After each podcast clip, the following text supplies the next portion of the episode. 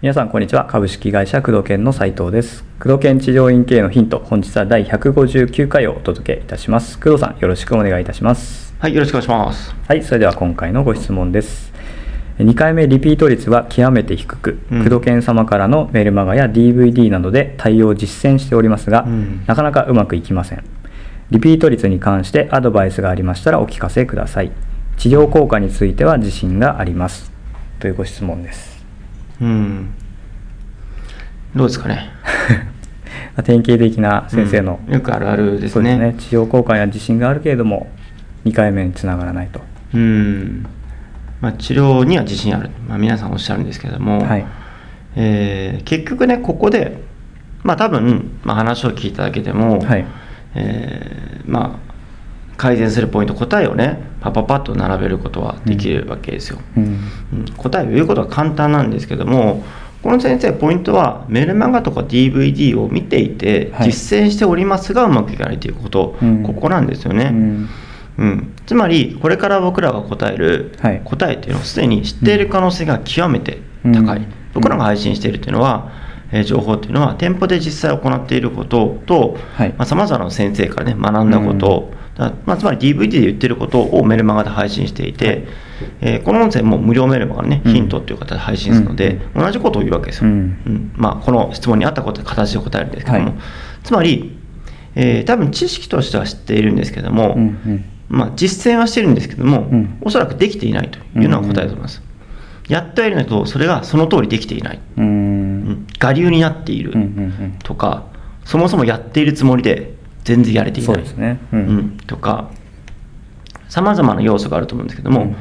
えー知っていてやってはいるけどできていないとうん。いう状況ですね、うんうんでできていないという事実を認めずにノウハウが悪いと言っている、うんうん。本当にうまくいかないパターンですね、うんうんうん。うん。知っていてやってはいるけどできていない、うんうん。だけどノウハウが悪いと知っているものが悪いと自分を擁護する、うんうん、そもそもねそういった DVD とかでやってるのを、えーね、お伝えしているノウハウとか名前も取ってね見ていただくものなんですから、えーその先生がかなりね長い年月かけてはい。成功しているものを DVD とかにまとめてリピート率アップとかお伝えしているわけですよ、うんうん。うん。でそれを嘘ついてるわけじゃない。実際先生がやってるわけですよ、うん、それをね、えーが結果が出ないってことはないわけです。つまりできていないんですよね、うん。やってはいるけど。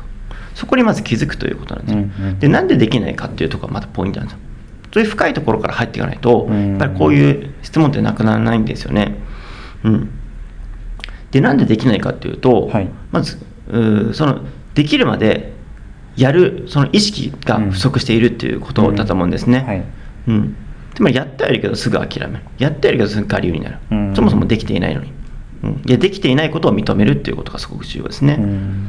うん、でそれを何とかしてできるように、まあ、していきたいから今回質問いただいた。これはすごくいい行動だと思うんですけど、はいうんうんうん何かがずれているわけなんですよね、うん。うん。まあよくねコンサルティングの場などでこういった似たような質問いただくんですけども DVD 買いましたと。やりましたと。でもうまくいきません。もしくはやってちょっとうまくいきました。でもそれ以上ありません、うん。もっと昨日やってうまくいきました。でもしばらくしたら元に戻してしまいました、うん。いやノウハウが悪かったんでしょうか。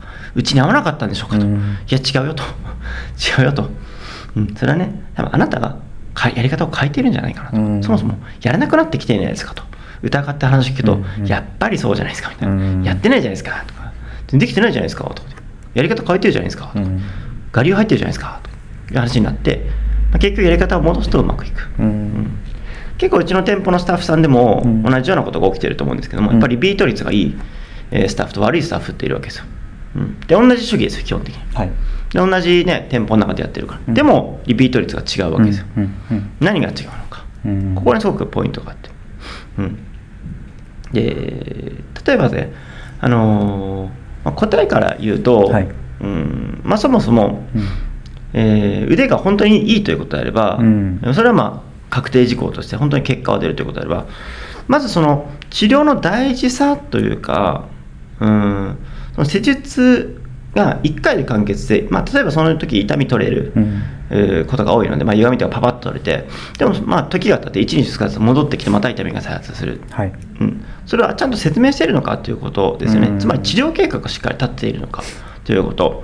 あとは腕に、えー自信があるがゆえにその先生の、えー人間的なもの、うん。コミュニケーション力とかね、はい。人間的なもう身なりうん。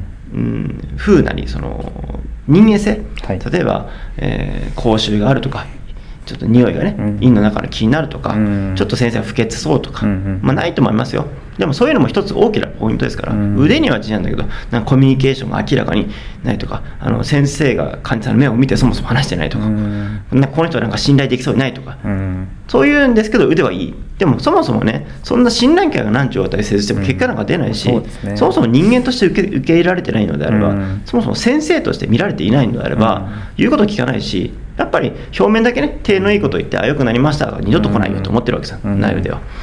そういう状況なんで、まあ、そこが大丈夫なのかというところですね。うん。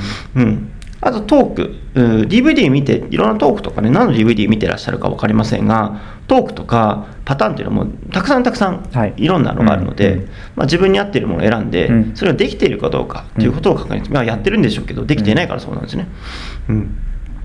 えーその手段としては、例えば、録音、自分でね、はい。録音するとか、うんうん。うん。とある先生なんかは、あの自分で、まあ、その同じような時期ですよ、腕はいいいいけど、まあ、リピート率が上がらないって時期があったわけですよ、はい。2回目のリピート30%とか、ううんん、20%の時もあると、ひどい状態だったわけですよね、新規がせっかくお金かけてるのに全然リピートしないし、なんか治療で結果出て満足してる風なんだけど、2回目来ないんですよと。うーん。同じですよね。うん。へえと、うん。そうなんですかと、うん。じゃあ先生、言ってるんですかと、言ってると。